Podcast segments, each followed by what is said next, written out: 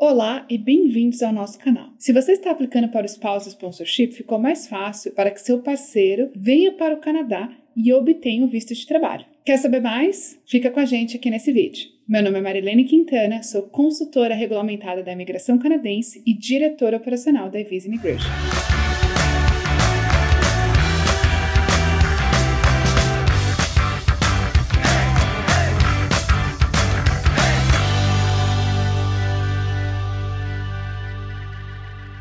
Para quem casa com um canadense, mesmo que você esteja fora do Canadá, você pode então vir para o Canadá aplicando para um visto de turista e aqui aplicar para um visto de trabalho. Essa é uma medida recente, porque até então você só poderia aplicar para o visto de trabalho se você tivesse aplicado de dentro do Canadá. Como fazer isso? Bom, primeiro você ter que pedir o seu visto de turismo com o dual intent, ou seja, explicando que você está num processo de residência permanente, porém que você tem uma intenção genuína de ter uma residência temporária no Canadá enquanto você aguarda o seu processo ser finalizado. O visto de dupla intenção, dual intent, ele já existia e sempre existiu. O que mudou é que o governo do Canadá agora se compromete em processar vistos de parceiros que estão fora do Canadá em até 30 dias, ou seja, um processamento com prioridade. Além disso, o governo se compromete a uma taxa de aprovação de 90%. Ou seja, ficou mais fácil e mais rápido se unir ao seu spouse aqui no Canadá. Se você já aplicou ou está considerando aplicar para um spouse sponsorship e tinha receio, estava atrasando esse processo por estar fora do Canadá, não tem mais razão para você não dar esse passo imediatamente. Afinal, esse update do governo canadense permite que você tenha um processo mais simplificado e com maior chance de sucesso. É claro que cada caso é um caso e a gente precisa conversar com você para entender qual é o seu caso e qual a melhor opção para você e para sua família. Agende uma consulta agora mesmo. Os nossos dados de contato estão aqui abaixo deste vídeo.